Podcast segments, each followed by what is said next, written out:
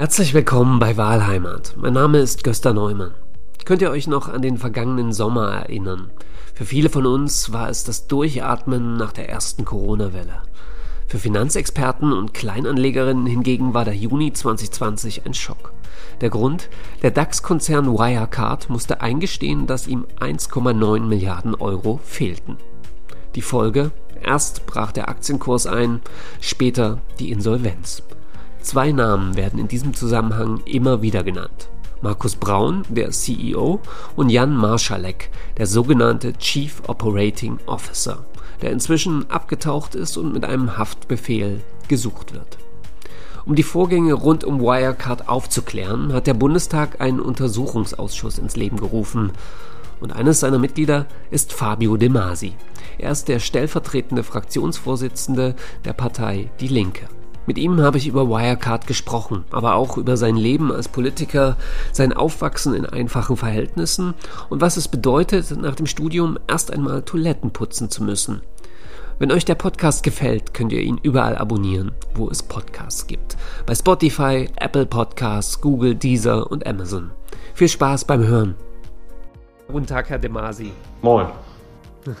Sie sind ja Mitglied im Untersuchungsausschuss des Bundestages im Fall Wirecard. Wirecard kennen ja viele vielleicht vom Namen, ehemaliges DAX-Unternehmen, das letztes Jahr pleite ging. Sehr einfach gefragt, was ist denn in diesem Konzern schiefgelaufen? Das Unternehmen hat Umsätze und Gewinne frei erfunden und sich größer gemacht, als es war und so eine Art Schneeballsystem betrieben. Und das Unternehmen hat behauptet, wir wickeln Zahlungen im Internet ab. Und wenn immer mehr Leute im Internet einkaufen, dann muss das Geschäft abgehen wie die Luzi, weil äh, wir dann quasi auch immer größer werden. Das war aber alles eine riesen Milliarden-Illusionsfabrik. Es sind ja Summen im Raum von 1,9 Milliarden Euro, die da verschwunden sind. Wie denken Sie, ist sowas bei uns überhaupt möglich, dass sowas so lange unentdeckt geblieben ist? Ja, das zeigt, eigentlich ein Phänomen, was wir immer wieder von Finanzmärkten kennen. Das äh, geht zurück bis ins Mittelalter, holländische Tulpenkrise, New Economy, Blase. Wenn so ein Hype entsteht, dann gucken viele Leute nicht mehr genau hin. Bei Wirecard ist es noch sehr viel komplexer, weil es gab eine ganze Armee an Politrentnern, die sich als Lobbyisten engagiert haben für dieses Unternehmen. Das heißt, die haben sich extra ein Netzwerk geholt an Leuten, die diesen Hype mit befördert haben es gibt auch Gerüchte, dass es Zusammenarbeit mit Sicherheitsbehörden gab, oder es gibt auch nicht nur Gerüchte, sondern Indizien dafür. Ähm, vielleicht gab es bestimmte ja, Persönlichkeiten auch in, in staatlichem Umfeld, äh, die das Unternehmen geschützt haben, aber im Wesentlichen hat die Aufsicht komplett versagt weil alle besoffen waren von dieser Geschichte. Auch wir kriegen jetzt in Deutschland so ein geiles Internetunternehmen, was mal in der ersten Liga mitspielt. Sie haben ja schon relativ früh so ein bisschen Bedenken gehabt bei dem Unternehmen, also weit vor der Pleite. Wie sind diese Bedenken bei Ihnen angekommen und haben Sie dies diesen Moment auch schon geteilt?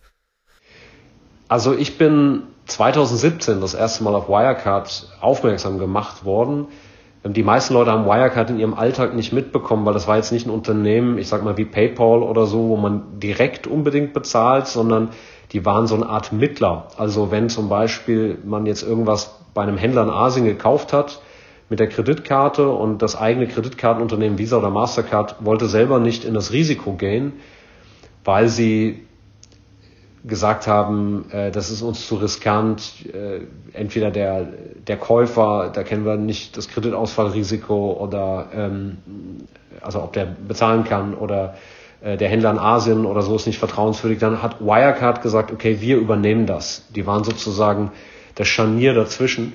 Und deswegen haben viele Leute erstmal Wirecard nicht in ihrem Alltag mitbekommen. Also Wirecard stand über, hinter ganz vielen zum Beispiel Kreditkartentransaktionen, aber man hat es nicht unmittelbar gesehen oder darauf geachtet. Und insofern war auch Wirecard für mich jetzt nicht ein Name, der allgegenwärtig war. Und ich bin dann 2017 von einem Journalisten, Ingo Malcher von der Zeit drauf gestoßen worden. Und zwar, weil ich mir einen Namen gemacht hatte bereits beim Thema Geldwäsche. Und es gab einige Leute in dieser Szene, die gesagt haben, bei Wirecard, da gibt's komische Begebenheiten. Also es war eher so ein Thema für Nerds. Und ähm, es gab damals den sogenannten Satara-Bericht von so äh, Tradern, Leerverkäufern, also Leute, die auf fallende Aktienkurse setzen. Die hatten Informationen über Wirecard gesammelt und fanden, vieles passt da in der Bilanz nicht zusammen, vieles ist unseriös. Und der hat mir diesen Bericht zum Lesen gegeben. Und das war 2017. Und ich habe dann tatsächlich zwei Jahre lang mein Büro genervt und gesagt, wir müssen mal zu diesem Unternehmen was machen, weil ich hatte sagen, das Potenzial erkannt, da geht es um neuen großen Zahlungsdienstleister im Internet und es war gerade nach der Finanz- und Euro-Krise und da hat mich so ein bisschen dieser Sound gestört. Also auch im Europäischen Parlament bereits gab es immer viele Leute, ich war damals noch im Europäischen Parlament, die haben erzählt, ja, die bösen Banken, aber jetzt diese neuen smarten Startups, die Fintech-Unternehmen, die machen jetzt ordentlich Wettbewerb den Banken und die sind alle super. Ich vereinfache das jetzt etwas. Und das hat mich gestört, weil klar war, da geht es auch um Facebook, da geht es um Apple, um die großen Big Tech-Unternehmen, die eine enorme Marktmacht haben und die wollen auch in diesem Geschäft mitspielen. Und da lauern natürlich auch Gefahren. Also wenn Facebook in den Finanzmarkt drängt, da ist die Deutsche Bank ein Kindergeburtstag dagegen. Und weil mir dieses Thema so wichtig war und weil mich immer so extreme Hypes, die enden meistens nicht gut. Und deswegen hat mich dieses Thema allgemein interessiert. Und dann habe ich mir eben diesen Satara-Bericht durchgelesen und habe zu meinem Büro gesagt, jetzt lass uns mal was machen. Und mein Büro hat immer gesagt, du kannst aber nicht die Bundesregierung zu irgendeinem privaten Unternehmen befragen. Da sind die überhaupt nicht auskunftspflichtig. Und dann mussten wir quasi warten, bis wir einen Ansatzpunkt hatten. Und das war dann die Berichterstattung der Financial Times die, die sich mit dem Unternehmen kritisch auseinandergesetzt hat. Und dann hatten wir einen Ansatzpunkt zu sagen, guck mal, hier gibt's doch Artikel, ganz kritische, äh, hat sich denn mal die Finanzaufsicht damit beschäftigt? Und dann habe ich meine erste Anfrage dazu gemacht, erst zwei Jahre später sozusagen. Denken Sie dadurch, dass das Unternehmen im Vergleich jetzt zu PayPal eher weniger nachvollziehbares Geschäftsmodell hat oder was, wo nicht jeder dreimal am Tag drauf klickt, dass es das ermöglicht hat, äh, so zu agieren? Das hat auch bestimmt eine Rolle gespielt, weil ja, das war schon fast esoterisch. Der ehemalige CEO Markus Braun, viele, die mit ihm Geschäft gemacht haben, haben später gesagt, der war so ein bisschen out of space. Und das gehörte ja dazu, zu der Marotte, dass er so einen alten Steve Jobs da irgendwie gespielt hat, im Rollkragenpullover. Und ähm, gerade Politikerinnen und Politiker, die oft von äh, dem Markt selber gar nichts verstehen, aber gerne auch sich so ein Image in der Öffentlichkeit zulegen. Wir sind sozusagen innovative Politiker, wir sind Leute, die Zukunftschancen ergreifen. Die haben sich da eben einfach ähm, bequatschen lassen und es gab sogar hochbezahlte Aufsichtsräte. Also gab es eine Frau, die ist jetzt im Aufsichtsrat von Deutsche Wohnen, die hat immer erzählt, wie äh, sie irgendwie die Finanzmärkte durchdrungen hat und das Wirecard ja so ein überzeugendes Geschäftsmodell gehabt hatte, so ein bisschen als Verteidigung. Und als ich sie dann gefragt habe, haben Sie sich jemals damit beschäftigt, wie stark eigentlich der Geschäftsanteil war in den USA in der Zahlungsabwicklung für Online-Glücksspiel, weil das war der Kernmarkt. Also in den Frühphasen des Internets konnte man noch nicht richtig Geld verdienen, da hat es ewig gedauert, bis sich so eine Homepage aufbaut. Es gab diesen äh, Router, der laute Geräusche gemacht hat. Es hat alles nervig lange gedauert. In der Zeit hat man noch nicht viel im Internet verdient. Da gab es kein Salando, wo man Schuhe bestellt, kein Amazon. Und in der Phase hat Wirecard Zahlungen abgewickelt für Pornografie und für Online-Glücksspiel. Und das sind Hochrisikomärkte aus vielen Gründen. Und in den USA hat man immer schärfere Gesetze gemacht gegen Online-Glücksspiel. Wenn jetzt aber ein Hauptgeschäftsfeld von Wirecard Online-Glücksspiel in den USA war, dann hätte ja ein Aufsichtsrat oder eine Aufsichtsrätin, die das Geschäftsmodell verstanden hat, auffallen müssen. 2005, 2006, jetzt wird das in den USA so hart verfolgt und zwar so hart, dass Marschalek sogar Angst hatte, in die USA zu fliegen, weil er dann in den Knast kommt. Und wenn sowas passiert, dann hätte ja eine Aufsichtsrätin fragen müssen, jetzt ist doch unser gesamtes Geschäftsmodell in Gefahr. Und als ich sie mit dieser Frage konfrontiert habe, hat sie so getan, wie als hätte sie noch nie was davon gehört, dass Zahlungsabwicklung für Online-Glücksspiel weitgehend illegal war. In den USA, übrigens in Deutschland auch. Da wurde es nur nicht richtig verfolgt. Und da hat sie auf einmal gesagt, mein Name ist Hase. Ähm, und die Frage ist, Bei einigen war das vielleicht wirklich so. Ich glaube aber auch, dass das teilweise eine Schutzbehauptung war, weil die Leute sonst mit einem Fuß im Gefängnis stehen würden. Sie haben die zentralen Figuren schon angesprochen, Jan Marschalek, Markus Braun. Marschalek gehört ja auch dem Vorstand von Wirecard an und ist jetzt dadurch bekannt geworden, dadurch, dass er zur Fahndung ausgeschrieben ist, weil er abgetaucht ist. Wie kann man sich diesen Mensch Marschalek vorstellen? Ja, Marschalek hat eine ganz interessante Biografie, so eine, ich würde schon fast sagen, typische New Economy Biografie. Er hat nämlich ähm, sein Abi nicht gemacht, hat das abgebrochen, hat programmiert und ist dann so in dieser Frühphase des Internets da eingestiegen und war, glaube ich, ein Stück weit, also viele beschreiben ihn als jemand, der sehr charmant war, sehr gutes Englisch sprach, aber auch ein bisschen prolliger Typ. Also der hatte dann maßgeschneiderte Anzüge. Es gibt so eine Geschichte, dem soll mal die Lederhose von irgendeiner Kellnerin äh, gut gefallen haben und dann hat er seinen Mitarbeiter quasi gezwungen, seine Hose auszuziehen damit ähm, er der Mitarbeiterin die Lederhose abkaufen kann und sie dann äh, was anderes zum Anziehen hat. Also so ein Typ war das. Oder der hat sich irgendwie von Lagerfeld, glaube ich, ähm, mit nackten Oberkörper ablichten lassen und so. Also war ein prolliger Typ, der wahrscheinlich wahnsinnig unsicher war in seinem Leben. Der hat auch eine interessante Biografie, weil dem wird ja auch nachgesagt, eine gewisse Nähe dann entwickelt zu haben zu Sicherheitsbehörden, zu rechten Kreisen, also FPÖ in Österreich. Sein Großvater war aber Widerstandskämpfer in Österreich und saß im Konzentrationslager. Also eine ganz schräge Biografie. Und der Markus Braun, also so ein Lebemann, ja, der ist irgendwie, hat in Mosambik irgendwie gefeiert und ist mit dem Learjet durch Südafrika gebrettert und ein sehr prolliger äh, Typ, der auch ähm, ja, gerne gefeiert hat und der, der Markus Braun, der hat sich immer so als der eher nerdige Internetvisionär gegeben. Was aber übrigens auch ein falsches Bild von ihm ist, denn wir wissen mittlerweile, da hat alles Mögliche eine Rolle gespielt. Also wurden irgendwelche ähm, Callgirls in die äh, Firmenzentrale bestellt und das wurde dann als Investorenmeeting verkauft, irgendwelche äh, spießigen Herrenabende und so. Und äh, Markus Braun muss auch auf großem Fuß gelebt haben, also Côte d'Azur und, und Segeltrips und ich weiß nicht was. Also ähm, so Biedermeier-mäßig äh, war der auch nicht unterwegs, mhm. Weil Markus Braun hat ja jetzt ein Interesse dran, der stellt sich jetzt als das Opfer von Marschalek dar. Also er hätte von dem ganzen Betrug gar nichts mitbekommen und das sei eigentlich alles der Marschalek gewesen und äh, das ist natürlich eine Schutzbehauptung. Ich glaube eher dahinter steht so eine Art Deal. Der Marschalek ist abgetaucht, weil er halt keine Familie hat und er so ähm, der Typ on the road ist und äh, ist abgetaucht, untergetaucht, hat dann jetzt die Schuld aus sich genommen und Markus Braun versucht eben mit einem blauen Auge davon zu kommen. Wie, wie ist das denn? Sie untersuchen ja eigentlich das Unternehmen und wie das Unternehmen gescheitert ist, aber sind doch, müssen Sie ja auch sehr weit drin in den Biografien der einzelnen Handelnden sind. Also man weiß ja sehr viel. Wie wichtig ist das für Ihre Arbeit, jetzt vor allem auch in dem vergangenen Untersuchungsausschuss? Also wir versuchen vor allem die politische Verantwortung und das Behördenversagen aufzuklären.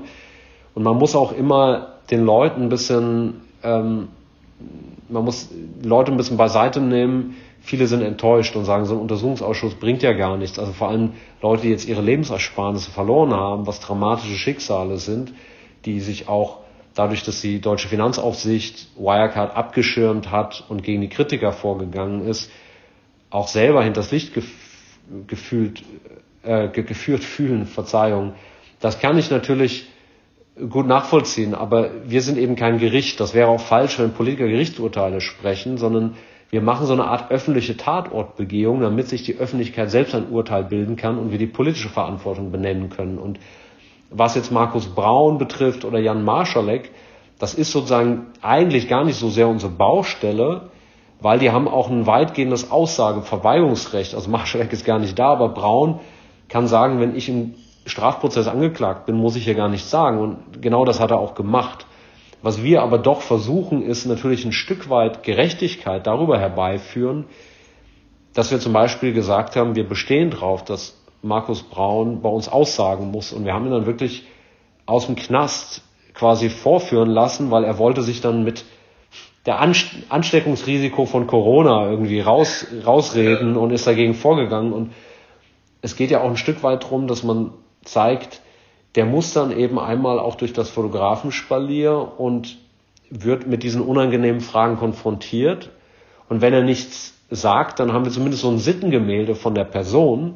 Mhm. Und wir versuchen immer wieder Bausteine zu finden. Also beispielsweise habe ich dann gesagt zu meinen Kolleginnen und Kollegen im Untersuchungsausschuss, okay, wenn Braun jetzt hier nichts sagt, dann laden wir die Sekretärin vor. Weil die Sekretärin ist nicht angeklagt, die muss aussagen und dann wird die sich vielleicht hier entlasten und dann wird ihm ein paar Sachen sagen, die für Markus Braun im Strafprozess nicht hilfreich sind. Und dann kann auch die Staatsanwaltschaft, die übrigens auch in vielerlei Hinsicht versagt hat in diesem Fall, die kommt dann auch nicht mehr drum herum, weil dann ist quasi belastendes Material gegen Braun in der Öffentlichkeit. Und das war ganz interessant, weil die Sekretärin kam rein und die war auf einmal gelöst, wie als hätte sie ein paar Pikolöchen getrunken und hat uns erzählt, dass sie im Prinzip nur die Kindergeburtstage von Markus Braun organisiert hat und er als CEO eines DAX-Konzerns, er hat seine E-Mails selbst beantwortet, er hat seine Kommunikation abgeschirmt. Und das ist kein Beweis, aber das ist ein Indiz, dass er etwas zu verstecken hat, weil er hat zum Beispiel weitgehend über Telegram kommuniziert und das ist auf einmal angeblich alles verschwunden, die komplette Kommunikation. Ja. Und daran sieht man ja, dass die Story, er hätte nichts zu verbergen und er ist nur Opfer, zumindest nicht glaubwürdig ist. Und das sind auch Erkenntnisse, die wichtig sind in einem solchen Untersuchungsausschuss. Oder es gibt kleine Details in den Protokollen. Also er hat zum Beispiel irgendwann mal gegenüber Investoren geäußert, ja, diese ganzen Geldwäsche- und Compliance-Probleme, die hätte man jetzt, äh, würde man jetzt in Angriff nehmen, man hätte einen Geldwäschebeauftragten. Und wir wissen durch die Aussage des Geldwäschebeauftragten, dass es den damals noch gar nicht gab. Dadurch wissen wir, dass Markus Braun die Investoren angelogen hat. Und dadurch kann man zum Beispiel vor Gericht ihm vorwerfen, dass er Marktmanipulation betrieben hat. Das ist nur ein Mosaiksteinchen. Mhm. Aber all das sind, sagen, Abfallprodukte des Untersuchungsausschusses, die dann auch vor Gericht zumindest mit dafür sorgen können, dass er länger hinter schwedische Gardinen muss. Das bringt jetzt alleine noch nichts den ganzen geschädigten Kleinanlegern und Kleinanlegern, aber ähnliche Dinge gelten eben zum Beispiel für die Wirtschaftsprüfer von EY. Und ja. das kann dann in Anleger, in Entschädigungsklagen zum Beispiel sich positiv für die auswirken. Als Politiker, wie, wie ist das? Sie haben ja quasi neben Ihrem politischen Mandat, ja, ich sag's mal ganz banal, auch sonst sehr viel zu tun. Wenn man dann noch Teil eines Ausschusses ist, das ist doch kräftezehrend und besonders, wenn man sein Mandat da sehr ernst nimmt. Wie motiviert man sich da? Sind das so Sachen, die man dann nach vier Stunden Recherche mal findet oder so kleine Widersprüche, die man entdeckt? Oder wie hält man da durch? Das ist tatsächlich eine absolute Ausnahmesituation. Also nur um das mal zu beschreiben, gerade wenn man in einer kleineren Fraktion ist und ich galt halt so als der Wirecard-Nerd. Ähm, ich habe regelmäßig über ein Dreivierteljahr lang eigentlich da bis 4 Uhr morgens nachts während einer Sitzungswoche, die eh schon immer durch 12 bis 16 Stundentage geprägt ist, im Untersuchungsausschuss gesessen und dann ging es fünf Stunden später um 9 Uhr weiter, also mit drei, vier Stunden Schlaf. Das ist auf Dauer nicht gesund, das ist auch nichts, worauf ich stolz bin, weil eigentlich ist das völlig gaga.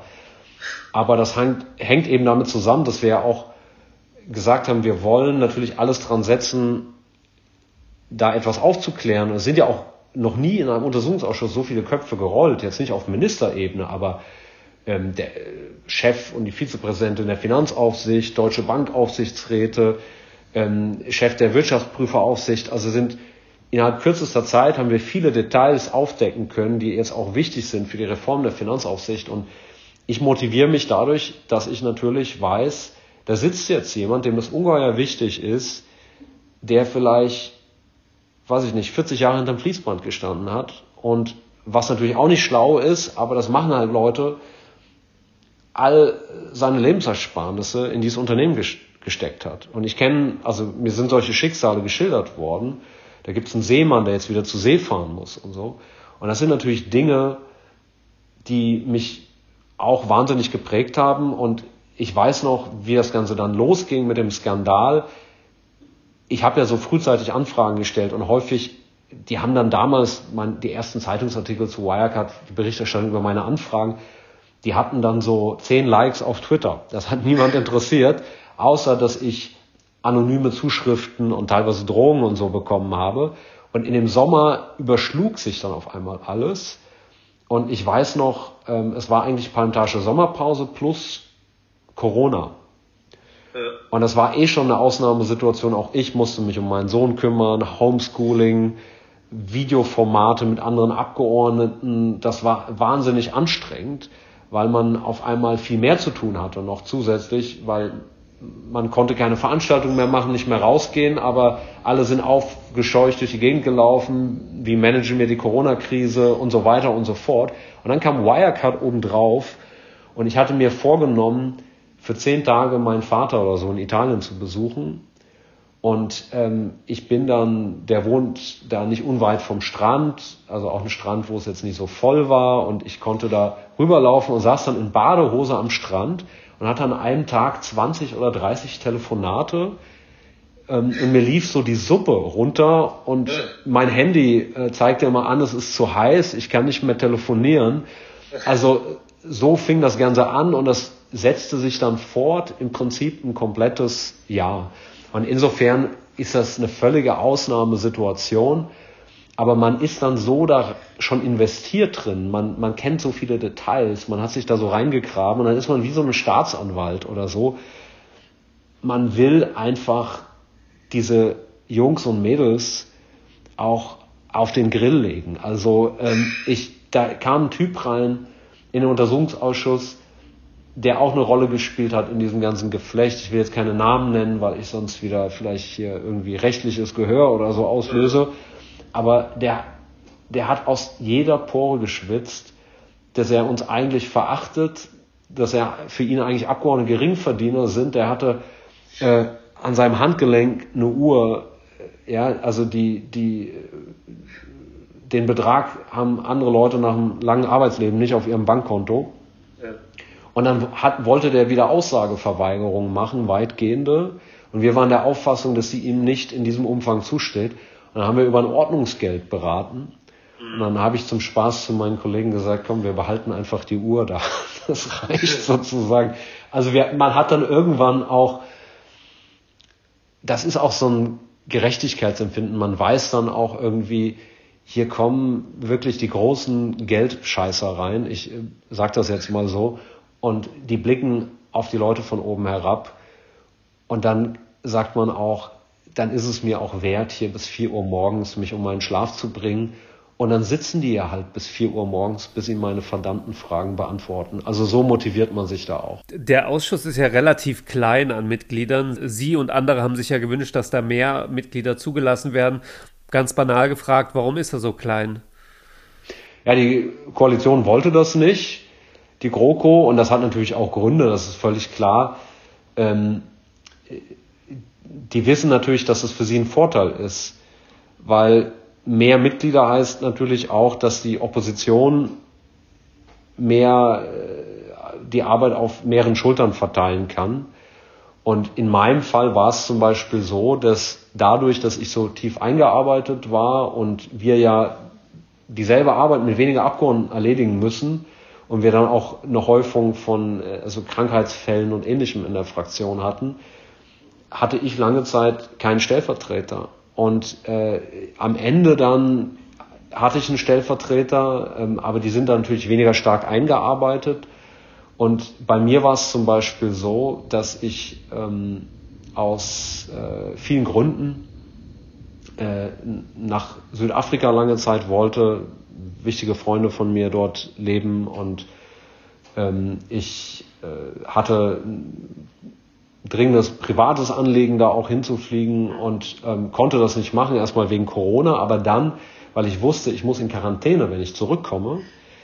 Und dann finden wichtige Zeugenbefragungen statt und dann musste ich 14 Monate das aufschieben. Mhm. Und jetzt zum Beispiel war ich dort und konnte jetzt zum Beispiel an der letzten Befragung, die dann nochmal spontan sich ergeben hat, die sich mit auf Anfragen von mir und unwahre Angaben der Bundesregierung bezogen hatte, also das war einer der Auslöser, konnte ich jetzt selber vor Ort nicht mehr dabei sitzen. Und das ist so ein bisschen wie beim Fußball, wenn man im WM-Finale ist und auf einmal vom Platz genommen wird, äh, anstatt den Elfmeter zu verwandeln.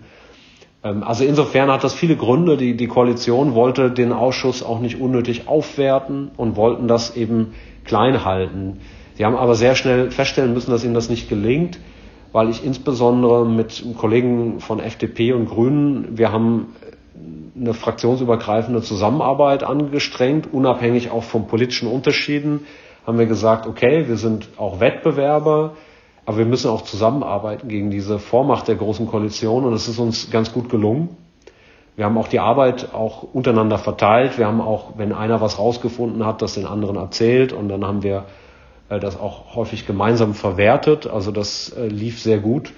Und irgendwann hat die Große Koalition das auch festgestellt ähm, dass, äh, und hat sich dann irgendwann auch tatsächlich selber äh, an der Aufklärung beteiligt im Ausschuss. Also dann gab es vielleicht noch den Unterschied, die SPD hat vielleicht den Finanzminister nicht so gerne, Olaf Scholz nicht so gerne hart befragt und die Union vielleicht die Bundeskanzlerin nicht.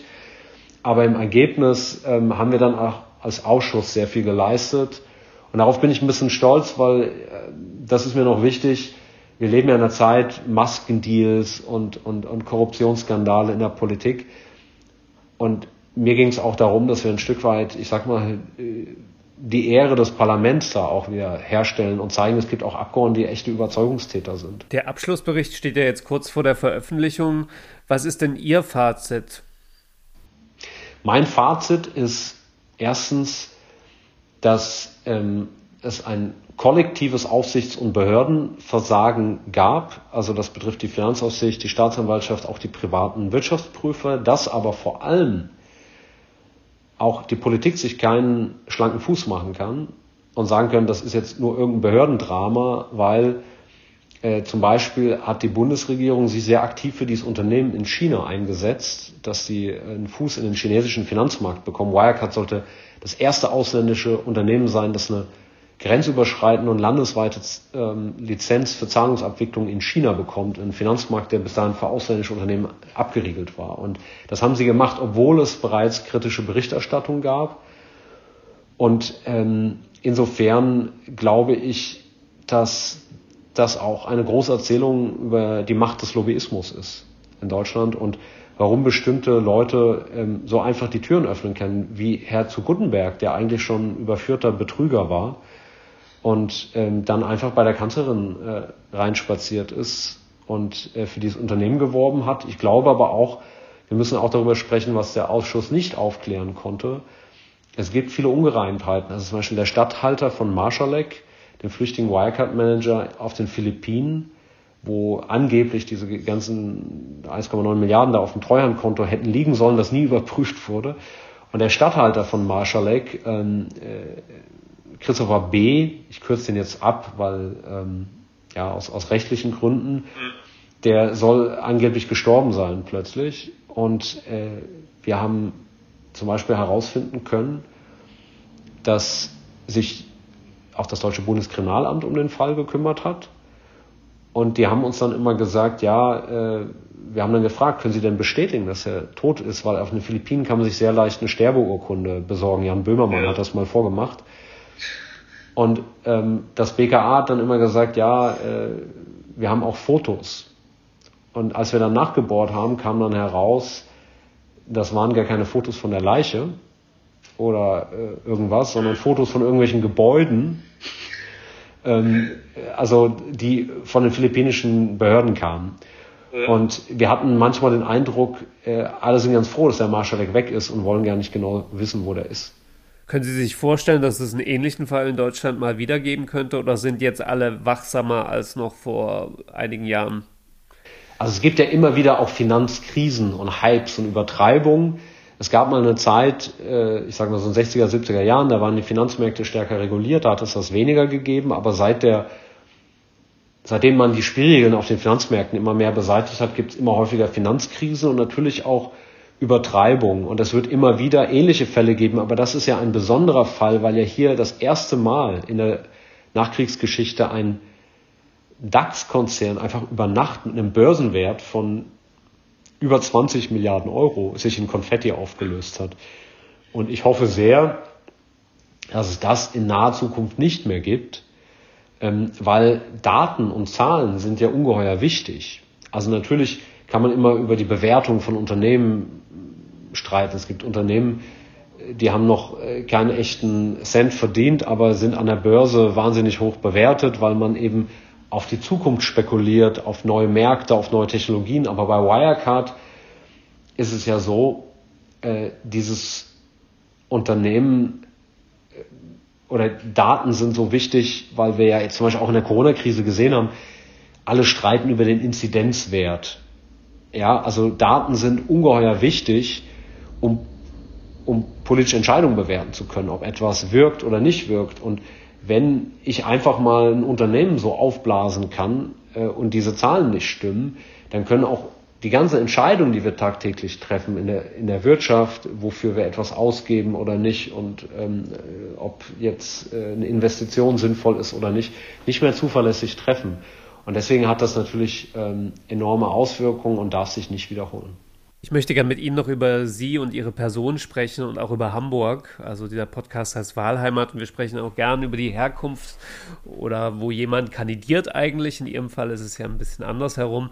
Sie sind zugezogener Hamburger. Was bedeutet Ihnen denn die Stadt? Die Stadt bedeutet mir sehr viel. Man äh, wird hier immer daran erinnert, dass man zugezogen ist und äh, quit hier ist sozusagen. Aber ähm, die Stadt bedeutet mir sehr viel, weil ich bin in diese Stadt gekommen mit einer etwas eigenen Geschichte. Ich bin sehr früh von zu Hause ausgezogen, mit 17 und habe meine eigenen Rechnungen bezahlt und bin auch selten für den Bundestagsabgeordneten, äh, weil ich auch viel gejobbt habe und äh, natürlich war ich einer der ersten mit einer eigenen Wohnung bei mir ähm, damals auf der Schule und dann wurde bei mir auch viel gefeiert.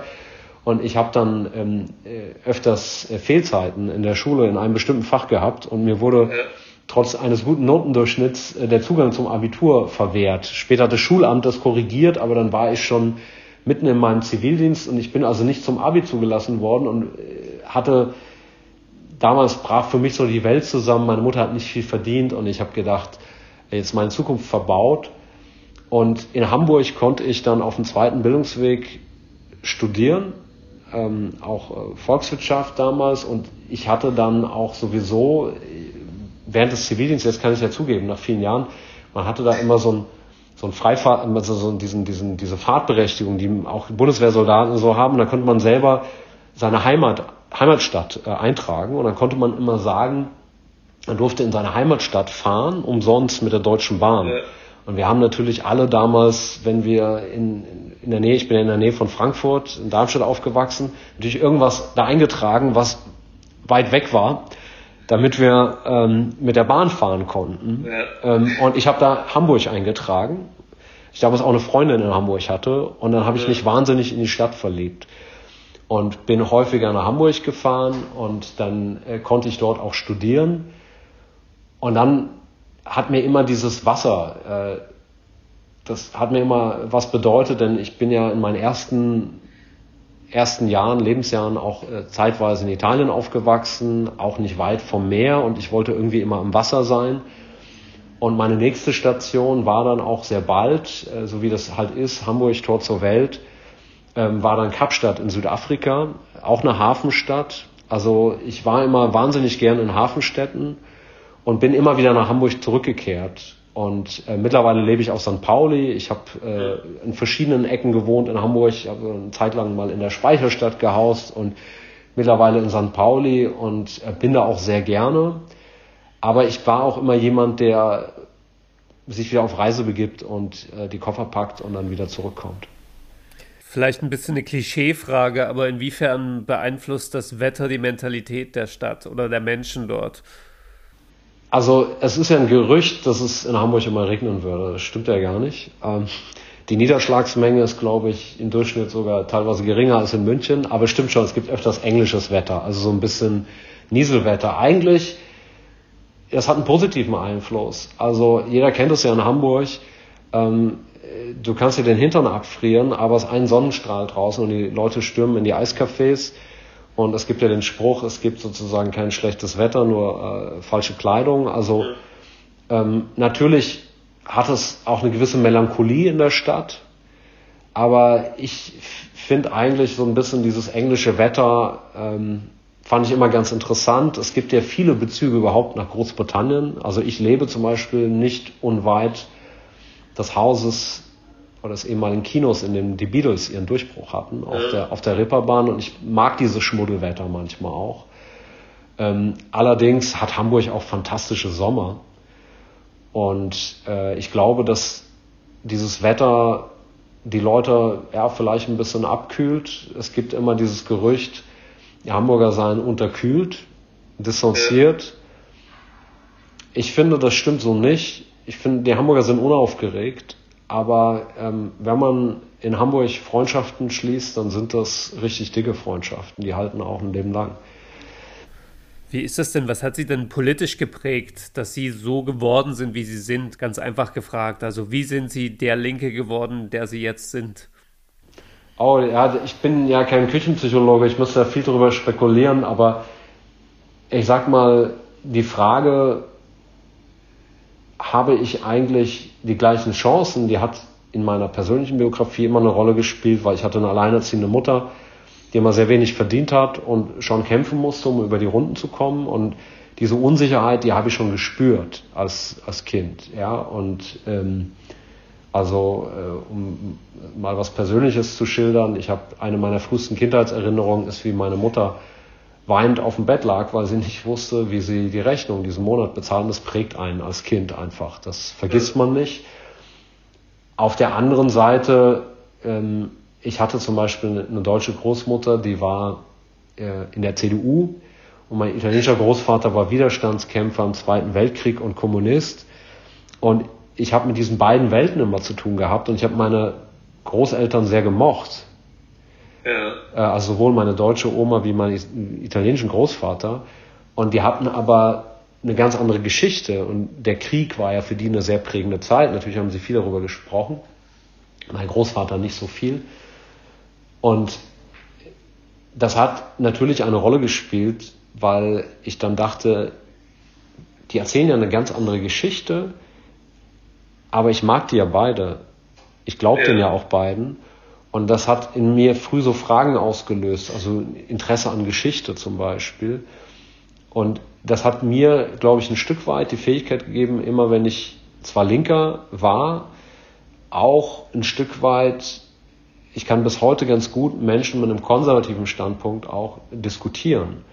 Und ja. ich finde, dass ähm, auch das eine Aufgabe ist, wenn die Linke, also damit meine ich jetzt nicht nur die Partei, sondern politische Linke wieder stärker werden will, dann muss sie, glaube ich, auch bereit sein, sozusagen die unterschiedlichen Lebensentwürfe, die es gibt, ähm, auch unterschiedliche Debatten, die es gibt unter, ich sag mal, Arbeitern und äh, ähnlichen, äh, also einfacher Malocher oder so hat eine andere Lebenswirklichkeit als äh, jetzt vielleicht irgendein Akademiker oder so in der Innenstadt. Und ich finde, dass wir mittlerweile zu viel Spaltung in diesen Debatten haben so oder so ähnlich haben sie es ja auch in ihrer, ich sage es jetzt mal, Abschiedserklärung formuliert, weil sie kandidieren nicht nochmal für den Deutschen Bundestag, sondern wollen sich anderen Projekten zuwidmen. Darüber können wir gleich noch sprechen. Ich habe noch eine Frage. Wie sind Sie denn in die Politik an sich gekommen? Also was hat Sie motiviert, sich in einer Partei zu engagieren? Ähm, ich konnte sehr früh lesen, eigentlich mit fünf oder so, lesen, lesen und schreiben und weil ich mich auch sehr viel alleine beschäftigen musste als Kind. Und ähm, das hat mir total geholfen und ich war früh interessiert und habe auch früh geschrieben und gelesen. Und ich glaube, andere sind dann vielleicht, weiß ich nicht, gut im Tennis oder so und ich war ganz gut im, im, im, im Sabbeln und ähm, habe früh ein politisches Interesse entwickelt und ich bin dann zum Beispiel äh, so, ich glaube schon mit 14, 15, ich habe dann für eine, für eine Jugendzeitung geschrieben, und ich bin das erste Mal übrigens äh, verhaftet worden ähm, auf einer äh, Klimakonferenz als 14-Jähriger der UNO. Da bin ich mit dem 15-Mark-Ticket nach Berlin gefahren, ja. mit fünf Leuten noch für drei Mark. Äh, habe, glaube ich, meinen ersten Döner gegessen und bin Angela Merkel als Umweltministerin begegnet und habe ihr so ein Protest-T-Shirt mit übergeben, was sie ausgefaltet hat. Und bin dann verhaftet worden ähm, und äh, wegen einer Störung. Ich bin dann mit einem Presseausweis, mit einem Jugendpresseausweis rein in das Gebäude und ich hatte noch einen Kinderausweis. Also das war äh, ganz interessant. Das war sagen, eine meiner ersten politischen Aktionen. Ich habe später äh, eine Schülerdemo vor der Deutschen Bank dem, äh, organisiert. Also so fing das eigentlich an und Parteien waren gar nicht so mein Interesse.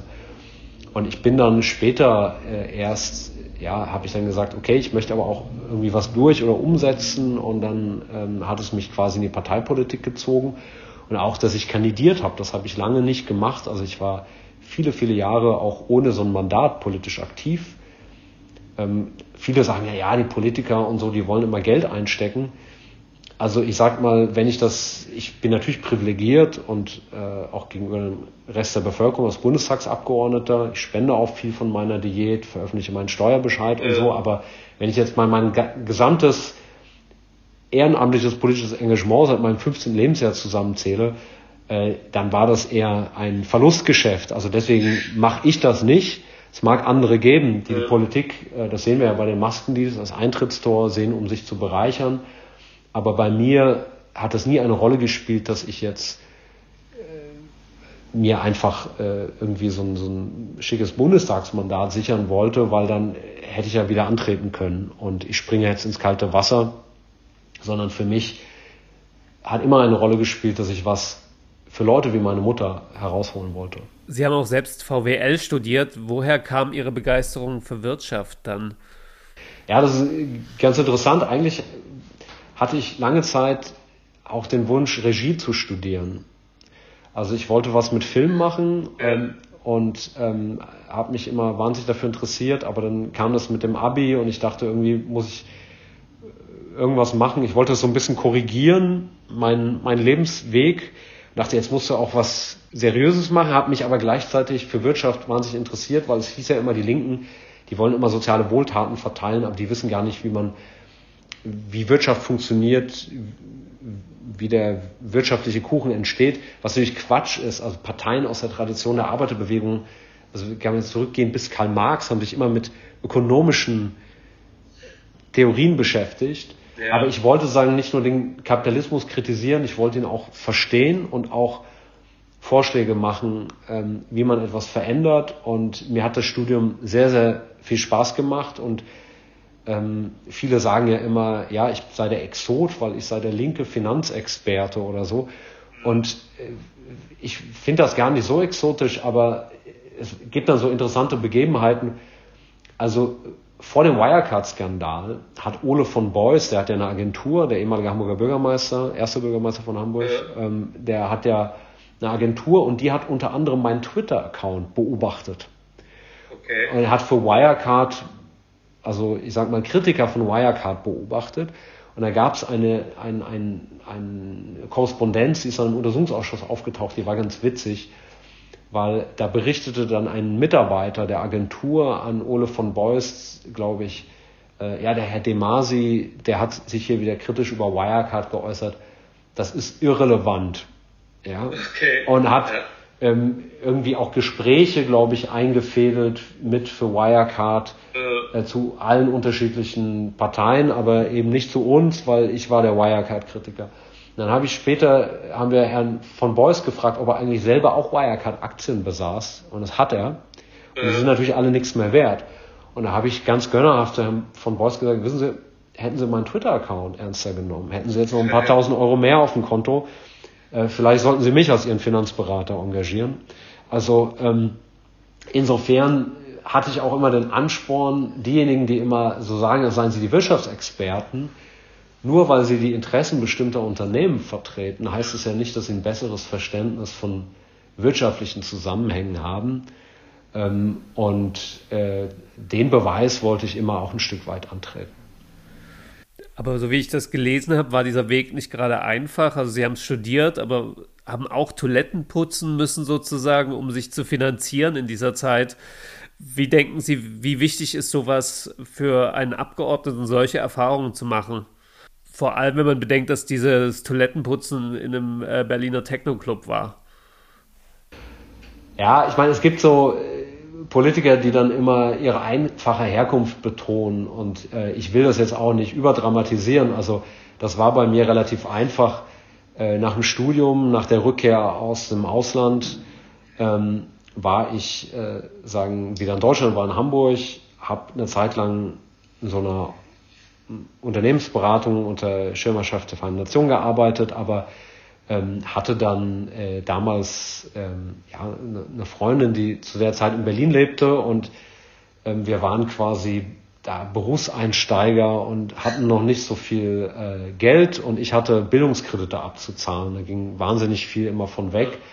Und ich wollte dann ein Stück weit, wir hatten dann immer so eine Wochenendbeziehung und dann habe ich gesagt, ich brauche mal einen Tapetenwechsel. Ich, äh, wie so oft, ne, bei mir im Leben und bin für eine Weile nach Berlin und es war aber klar, ich gehe nochmal nach Südafrika, weil ich ein Aufbaustudium noch machen wollte und hatte dafür ein Stipendium. Und ähm, es hätte sich jetzt auch nicht mehr gelohnt, irgendeinen neuen langfristigen Job anzufangen. Und ich hatte dann, als ich in Berlin war, eine Einladung zum Vorstellungsgespräch für die HSH Nordbank. Und dann hatte ich gedacht, aber das würde mich jetzt schon reizen, aber wenn ich das jetzt zwei, drei Monate mache, dann äh, und dann meine Zelte abbreche, dann das bringt ja auch nichts. Also dann müsste ja das Unternehmen die Bank belügen und sagen, ich bin jetzt noch da und dann breche ich dann nach zwei Monaten ab, das sieht nicht gut aus im Lebenslauf. Also bleibe ich hier und ich habe in Berlin einfach kurzfristig keinen neuen Job gefunden. Und äh, da ich noch nicht so viel Berufserfahrung hatte, wäre ich direkt quasi in Hartz IV gelandet, wenn ich jetzt ähm, versucht hätte, erstmal Unterstützung oder so zu beantragen und das wollte ich auch nicht. Und dann musste ich mir irgendwelche anderen Jobs suchen und dann habe ich halt im Callcenter gearbeitet und Toiletten geputzt. Und ähm, ich finde das wahnsinnig äh, lehrreiche Erfahrung. Ich habe einen wahnsinnigen Respekt vor Reinigungskräften mhm. bis heute. Und zum Beispiel, ich achte immer wahnsinnig drauf, weil sobald man eine Reinigungskraft ist, das war übrigens auch in der Berliner Techno-Szene so. Ich bin übrigens gar nicht so Techno-Fan, aber ich habe da halt geputzt und ich war immer, sobald ich da in Jogginghose auf den Toiletten stand und dann kamen die äh, ganzen Leute irgendwie für ihre After, äh, After Hour da rein in den Club, die haben einen keines Blickes gewürdigt. Also man war irgendwie immer der Assi. Ja. Und mich hat das gelehrt, dass ich zum Beispiel bis heute immer die Hausmeister, die Reinigungskräfte, alle immer im Bundestag grüße, ähm, weil ich weiß, ähm, das sind die Leute, die sagen, immer unsichtbar sind. Und ähm, häufig zum Beispiel, ähm, also die, die Reinigungskräfte im Bundestag sind immer wahnsinnig freundlich zu mir, die freuen sich immer, wenn ihnen mal jemand Hallo sagt. Ja. ja und das ist zum Beispiel so eine, so eine Lebenserfahrung, die finde ich ähm, ganz wichtig. Und meine Mutter hat eben auch geputzt. Sie war auch Volkshochschullehrerin, aber sie hat auch immer geputzt in Arztpraxen und mich da häufig mitgenommen, als ich klein war, weil sie natürlich ich nicht alleine zu Hause sein konnte ja. oder so. Und deswegen habe ich großen Respekt bis heute vor dem Job. Die Süddeutsche Zeitung hat daraus mal die Schlagzeile gemacht, weil jetzt wird ja viel über Lebensläufe verhandelt. Äh, vom Kloputzer zum Volksvertreter, das war natürlich nur ein Ausschnitt aus meiner Biografie. Aber ich war da sehr stolz drauf, und als diese Schlagzeile kam, habe ich mich gleich beim Toilettenputzen nochmal ablichten lassen. Bei welchem Berliner Club war das denn? Das war der Club der Republik in der Pappelallee, den gibt es nicht mehr. Ähm, der soll mal sogar wegen den hygienischen Bedingungen, glaube ich, äh, dicht gemacht worden sein. Das war aber, darauf lege ich Wert, nach meiner Zeit. Als ich da ja. war, konnte man von der Toilettenbrille essen. Lassen Sie uns mal über Sie sprechen. Sie sind ja jetzt in Berlin Abgeordneter, quasi nach einer Legislatur, waren vorher kurz im EU-Parlament, kurz in Anführungsstrichen, und sind gewechselt. Sie haben damals argumentiert, dass es damit zu tun hat, dass Sie mit Ihrem Sohn öfter zusammen sein wollen. Jetzt treten Sie ja auch nicht mehr an bei der kommenden Wahl. Was sind Ihre Pläne? Also meine Pläne sind einerseits tatsächlich äh, jetzt erstmal auch einen schönen Sommer mit meinem Sohn zu verbringen. Ähm, der ist auch nach der Corona-Krise ähm, eine Zeit lang äh, meine Familie in Italien zu besuchen und dann werde ich erstmal ein Buch schreiben. Ich werde zeitweise auch in Südafrika sein, aber ähm, vor allem will ich in der Zeit, wenn ich jetzt hier in Deutschland bin, äh, die Zeit intensiver für meinen Sohn nutzen ich habe ein Projekt nächstes Jahr, ähm, sagen so ab Frühjahr, wo ich äh, für eine Stiftung erstmal arbeiten werde, auch weiter zu Finanzmarktthemen. Das heißt, ich werde so ungefähr für ein Jahr, weiß ich, wie ich meine Rechnungen bezahle und dann gucke ich weiter. Äh, ich habe ganz viele Gespräche, auch im Umfeld des FC St. Pauli, wie ich mich engagieren kann und verschiedene Dinge auf dem Zettel. Aber äh, erstmal jetzt in der nahen Zukunft steht dieses Buch an. Ich werde an einem Filmprojekt mitwirken und ähm, eben für eine Stiftung tätig werden und versuche eben auch mal öfters um fünf oder so den Löffel fallen zu lassen und meinen Sohn von der Schule abzuholen und ganz banale Dinge zu machen, die ich vorher nicht gemacht habe und werde eben immer für ein, einige Zeit im Jahr auch äh, in Südafrika sein und von dort ähm, arbeiten. Die Berliner Zeitung hatte letzte Woche spekuliert, dass sie Jan Masalek jagen wollen. Was ist daran? Das ist korrekt. Ich jage Jan Masalek ähm, noch den Rest meines Lebens mit Sicherheit, bis er auftaucht. Ich bin ganz zuversichtlich. Ich werde mich natürlich mit Wirecard weiter beschäftigen.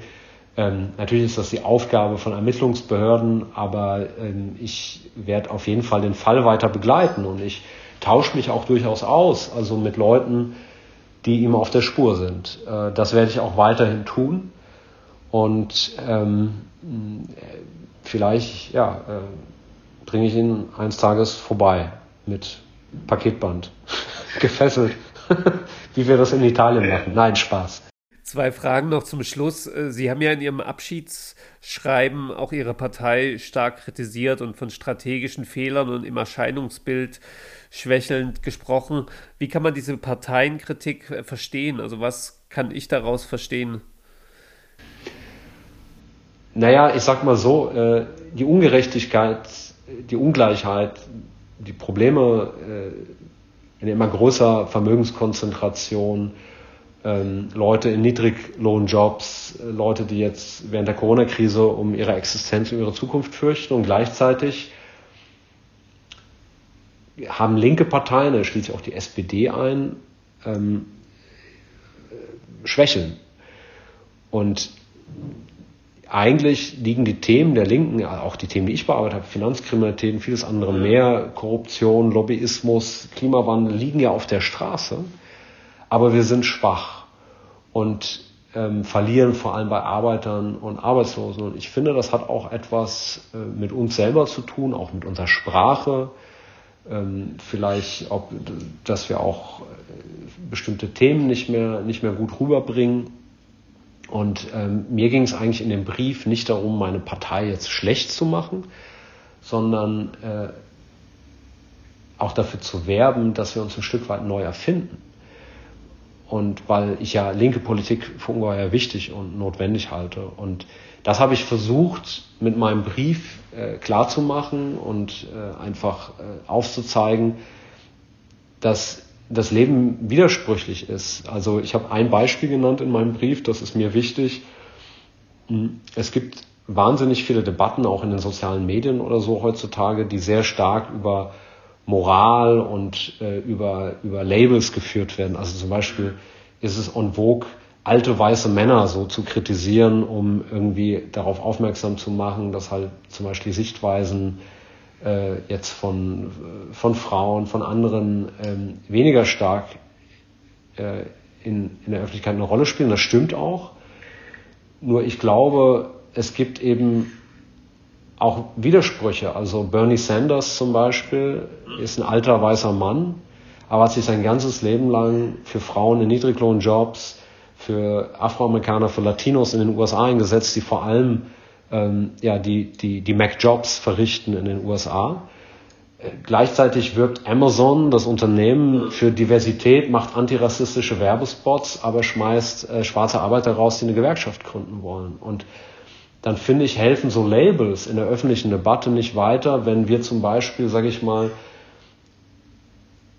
einen alten weißen Mann haben, der vielleicht Rücken hat, äh, irgendwo auf dem Land lebt, einen Schrottdiesel fährt und vielleicht nicht immer politisch korrekt spricht, der aber trotzdem zum Beispiel Interesse an einer guten Rentenversicherung hat oder dass er irgendwie ähm, nicht ständig in Leiharbeit geschickt wird und den ich vielleicht auch gewinnen kann, der vielleicht auch Zukunftsängste hat und sagt, jetzt wollen die mir irgendwie den Sprit noch teurer machen oder so, dann muss ich ihm eben Alternativen anbieten. Dann muss ich zum Beispiel dafür kämpfen, dass es auf dem Land auch eine Bahnverbindung gibt. Ähm, eine gute Bahnverbindung gibt oder und muss auch für eine positive Idee von der Zukunft streiten. Oder ich nenne mal ein anderes Beispiel. Es gibt vielleicht den Professor, der irgendwie immer mit dem Fahrrad zur Uni fahren kann, weil er sich die Miete in der Innenstadt leisten kann, der vielleicht ein hohes ökologisches Bewusstsein hat, aber öfters eine Bildungs- oder Fernreise unternimmt. Und dann gibt es den Malocher, der vielleicht keinen Bock auf Mülltrennung hat, aber der Professor trotz seines höheren ökologischen Bewusstseins einen viel höheren ökologischen Fußabdruck, weil er öfters fliegt und der Malocher sich das gar nicht mehr leisten kann.